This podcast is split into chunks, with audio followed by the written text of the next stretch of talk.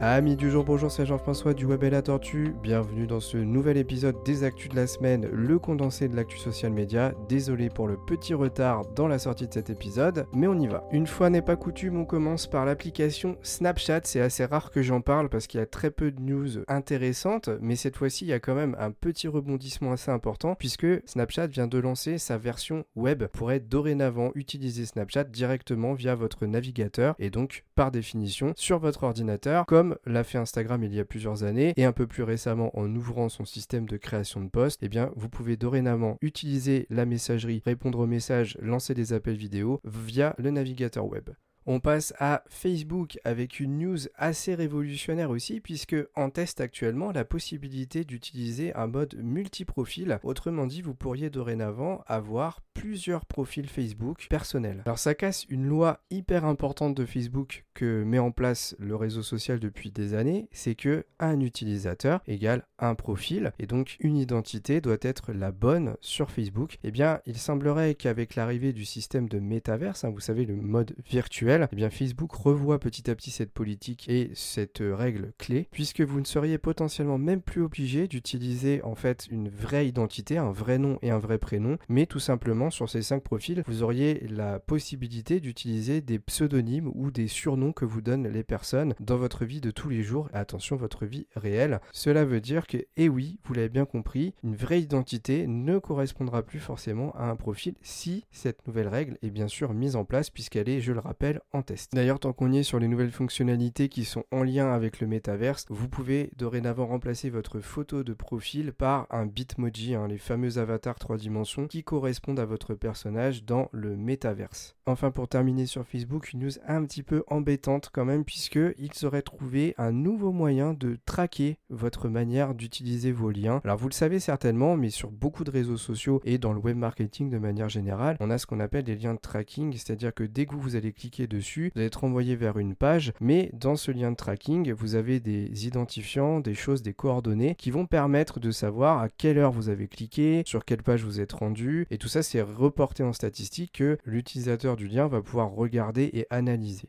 Alors il y avait un problème de tracking dans les liens de Facebook, puisqu'en fait, pour faire simple, il mettait le lien qui dirigeait vers le site internet euh, A, en rajoutant simplement le lien du site internet A, slash des coordonnées avec des chiffres et des lettres, des choses incompréhensibles, à part par Facebook lui-même et son algo. Et donc, bah, simplement, il y a des outils de sécurité qui l'avaient un peu capté, ce système-là. Et donc, bah, qu'est-ce qu'ils faisaient pour que l'utilisateur devienne intraçable? Ils allaient supprimer cette série de chiffres et de lettres et ils mettaient que le lien qui redirigeait vers le site. Et eh bien, Facebook, en fait, a corrigé problème, ils ont été un peu vicieux, puisque maintenant, en fait, même si vous supprimez euh, cette fameuse série de chiffres et de lettres, eh bien, vous n'aurez plus accès à l'URL du lien. Donc, ça vous oblige à utiliser ce lien de tracking et les outils de sécurité qui vous protègent de cela, eh bien, ne pourront plus utiliser cette méthode pour vous rendre intraçable. Donc, bah, Facebook, ils ont fait un pas de plus vers le, tracking forcé. Donc, à voir si les logiciels de sécurité vont trouver une autre faille pour corriger cela, mais en tout cas, pour le moment, bah, sachez que Facebook a trouvé une parade pour continuer à vous tracer. Allez, on passe un petit peu à LinkedIn. Je crois que ça faisait au moins deux semaines que j'avais pas eu de news à vous proposer sur le réseau social. Et là, il y en a une qui est assez importante puisque, vous le savez, actuellement, pour faire des posts au format diaporama, format carrousel, vous êtes obligé d'intégrer des fichiers PDF. C'est vraiment pas pratique et c'est absolument pas intuitif. Et eh bien, sachez que très prochainement, vous aurez la possibilité de passer par un bouton qui s'appelle carrousel, vous permettant d'incorporer directement des images en série, comme on peut le faire sur tous les autres réseaux sociaux, et de ne plus avoir à passer par ce fameux système archaïque de fichiers PDF. Alors c'est en cours de déploiement, mais on arrête que ça arrive pour tout le monde. Et enfin une petite news assez vague, mais un nouveau système de découverte de postes va arriver qui devrait, entre guillemets, révolutionner votre manière de consommer les nouveaux postes d'actualité de votre fil. Maintenant, à voir ce que ça va donner. C'est comme pour la news des notes sur Instagram, très vague, en espérant que d'ici la semaine prochaine, on ait plus de détails. Seule une maquette a été publiée avec une nouvelle icône, avec une boussole qui apparaîtrait dans votre feed, vous permettant de l'activer en fonction de vos besoins, mais pas plus de détails à faire à suivre. Que serait une semaine sans des news d'Elon Musk et de Twitter? Alors rassurez-vous, c'est très rapide. On ne connaît toujours pas la date officielle du procès entre le milliardaire et Twitter, puisque je le rappelle, hein, Elon Musk ne veut plus racheter la plateforme. Seule petite chose, un juge va tout faire pour que le procès se déroule en octobre 2022, alors qu'Elon Musk lui veut faire traîner cela à février 2023. On verra si on a plus de détails dans les semaines à venir, mais dès que j'ai une date officielle de lancement du procès, bien sûr, vous le saurez. Allez, on passe à Instagram avec un nouveau système de géolocalisation via Map, un peu à la Google Map. Quand vous allez vous retrouver dans un endroit et que par exemple vous allez faire une story en étant à cet endroit, et eh bien si vous activez la géolocalisation,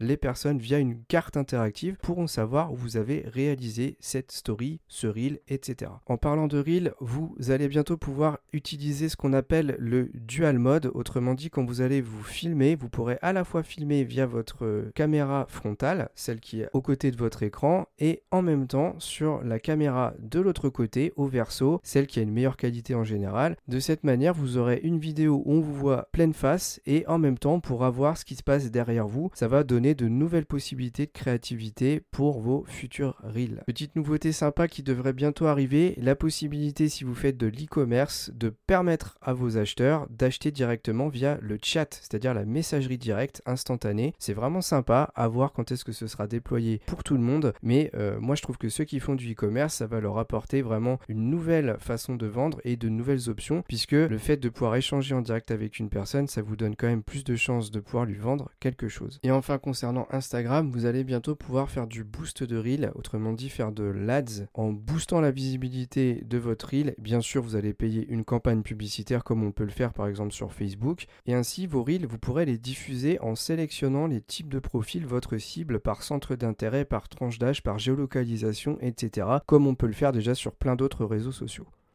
Allez, une petite news très rapide sur TikTok, puisque vous le savez, il y a un scandale de transfert de données en Chine par rapport aux utilisateurs de TikTok aux États-Unis. Eh bien, TikTok est en train de revoir totalement sa division sécurité pour euh, remettre un petit peu d'ordre dans tout cela. Bien sûr, c'est sûrement plus pour faire bonne figure, puisque le mal est déjà fait. À voir comment ça va se terminer. Mais je le rappelle, il y a quand même une menace par les États-Unis de littéralement fermer l'application là-bas. On passe à YouTube avec deux news plutôt sympas. Première, c'est la possibilité dorénavant de mettre en forme les descriptions de vos vidéos. Vous aurez un système de balisage, par exemple, dès que vous allez mettre du texte entre étoiles, eh bien ce sera en gras. Et si vous voulez mettre un texte en italique, vous ferez un underscore au début, puis à la fin du ou des mots souhaités. Et vous pouvez également utiliser le trait d'union, le tiret du 6, pour barrer certains mots. Bon, c'est pas la folie, on pourra pas changer de couleur, on pourra pas personnaliser les polices, mais c'est déjà un petit pas en avant sur la customisation de vos descriptions. Et la petite news sur le